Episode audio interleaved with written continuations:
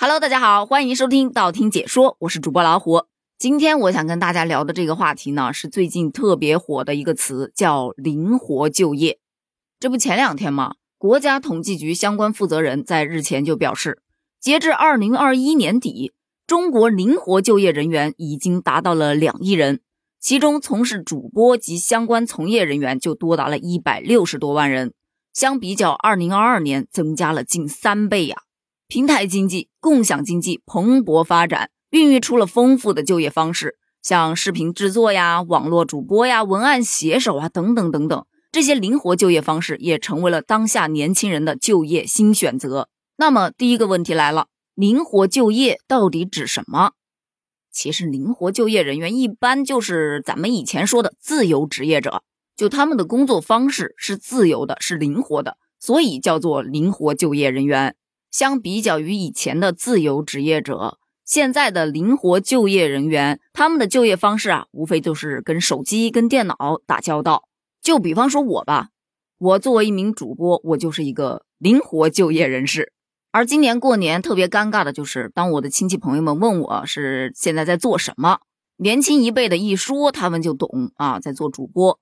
可是老一辈的人他听不懂啊，他就觉得啊，就是天天抱着手机玩是吧？其实说到中国灵活就业的人数，据调查表示，思维活跃、擅长创新的大学毕业生群体是灵活就业的主力军。这个我是表示赞同的，因为在我身边真的有很多做视频剪辑，或者是动画，或者是拍段子的，都是大学生。但还有一类人，他们的占比也是很大的，那就是宝妈。这个又比方说我，之前就有人问过，为什么我会选择现在的这个行业？其实真的只是因为我以前的工作兼顾不了家庭，照顾不了孩子，而灵活就业，我的时间会变得很多，我是可控的呀，我可以在这个时间做完这件事情，我另外的时间我可以去照顾孩子，仅此而已。虽然我现在是一名全职主播，但其实我在之前也尝试过视频制作，也帮别人写过文案，所以这些灵活就业的方式，我其实都有去尝试过。但最终我选择了自己最喜欢的这样一种方式。最近我身边有很多朋友来问我，说做这个有声啊，能不能挣到钱？也有的来问，为什么你会放弃做视频呢？明明视频板块更挣钱呀。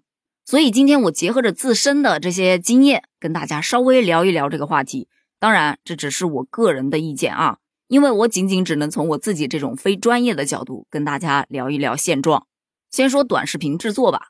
其实我最早接触的就是短视频制作，那时候先是报了一个学习班儿专门学习怎么去剪辑视频，也就是怎么用剪映。现在大家完全不用报了，因为网络上到处都是这种教学啊，而且真的其实蛮简单的。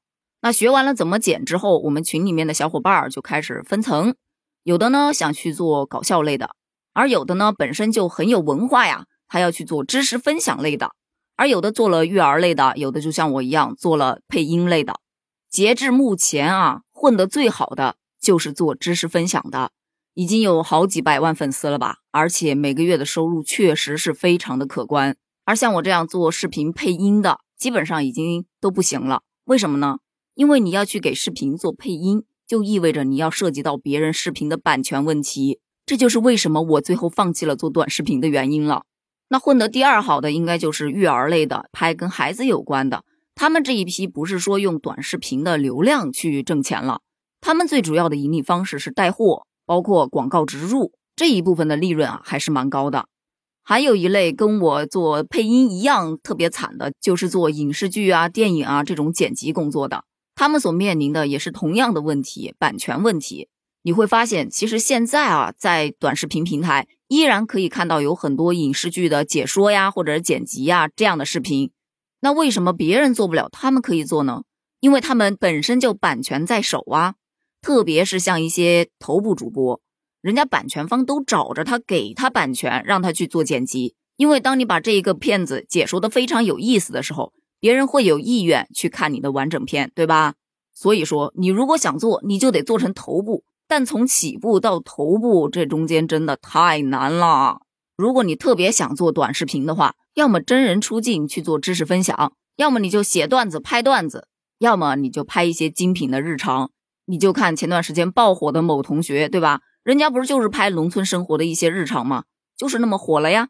所以说，同样的题材，你得拿出你的创意来，你有跟别人不一样的东西，才会吸引到粉丝，而粉丝就是你最大的助力了。再说到文案写手吧，其实好的文案写手真的是可以挣到不少钱的，因为现在你想想啊，所有的地方都会要求你去原创。那像很多的主播呀，或者是什么公众号啊、什么平台呀，他需要这种文案的时候，他已经自己绞尽脑汁写不出来了，那他不得求助于文案写手吗？你只需要把你的需求告诉他，他来负责写就行了。对于文案写手来说，他不需要去运营你的平台，说白了就是靠自己脑海当中的知识储存量，自己经常上网能够吸取到很多很多的热词啊，运用到自己的文案当中。说白了就是靠脑子挣钱。没有一定的知识积累啊，他一般啊写不出好东西来，所以门槛看起来很低，但其实也挺高的。那再说到主播，其实主播我们是属于有声主播，还有像视频主播。视频主播那大家都知道了，对吧？就是直播卖货这些都属于视频主播。视频主播啊，咱就不聊了，因为我确实也没有去做过视频主播，对这一块呢也真的是不太了解的。反正就知道不是那么容易就是了。那咱就来聊有声书主播和原创主播。其实有声书主播很好理解啊，就是播有声书的嘛。原创主播就更好理解了，就是自己写稿自己播嘛。又又又，比方说我要问有声书主播能不能挣到钱，我回答的是能，因为我身边确实有很多的有声书主播，人家就是挣着钱了。但是你要问是不是所有的人都能挣到钱，那必然是不能，因为首先你的专业知识得过硬吧。你一本小说读的你自己都听不下去，人家听众怎么可能听得下去呢？那听众不听，你拿什么收入？对吧？这是第一啊。第二，你已经有了专业的知识，你得去试音呐。你不试音，你怎么种书啊？你不种书，你哪来的书给你播呢？那这个音是那么好种的吗？还真不是那么好种的。所以这就得靠你坚持、坚持再坚持，努力、努力再努力。因为你得不断的去试音，不断的发现自己的问题，然后改正自己的问题，不断的提升自己的演播能力、演播水平、演播技巧，你才有可能会中到书啊。就比方说，你觉得自己演播技巧 OK 了，你就坐在那儿等着书掉下来砸你头吗？怎么可能呢？对吧？你像很多认识的主播啊，人家都试一百多本书都中不了，但是人家一旦中了之后，嗯，找到了方法，找到了感觉，他再去中第二本的时候就容易得多了。那问题就又来了，哪有那么多机会给你去试音呢？那我就建议你啊，多去交朋友，因为每个人他的交际圈不一样，他可能所处的工作室也不一样。你 A 朋友的工作室有五本书，你 B 朋友所在的工作室有十本书，你把这两个朋友交了，你不就有十五本书可以去试了吗？那当然，如果说你已经混到了头部主播啊，也不用头部吧，中腰部也可以了，那平台也会扶持你的呀，那你还会愁书吗？就之前我有很多学生问我，老师啊，是录实心书比较划算，还是录分成书比较划算呢？其实没有说比较划算这个问题，主要还是看你的需求是什么。实心书就是你录制多长时间，按照这个时间一个小时多少钱来结算给你；而分成书就是没有录制费用，但是你录完了之后这本书啊有多少收入，我给你分成，就是一个拿眼前的钱，一个是拿以后的钱。每个人的需求不一样。所以也没有办法去评论哪个更好。当然，这些都是后话，前提是你基本功得过关，而且你得勤奋，你得坚持。你前期没有输入的时候，你就是一个空窗期，没有收入的。这也是为什么很多人在学习了有声书之后，最终还是放弃了，还是选择出去上班，因为生活所迫呀。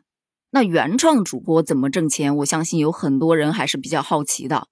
因为我们没有录制费用啊，也没有说什么分成费用啊。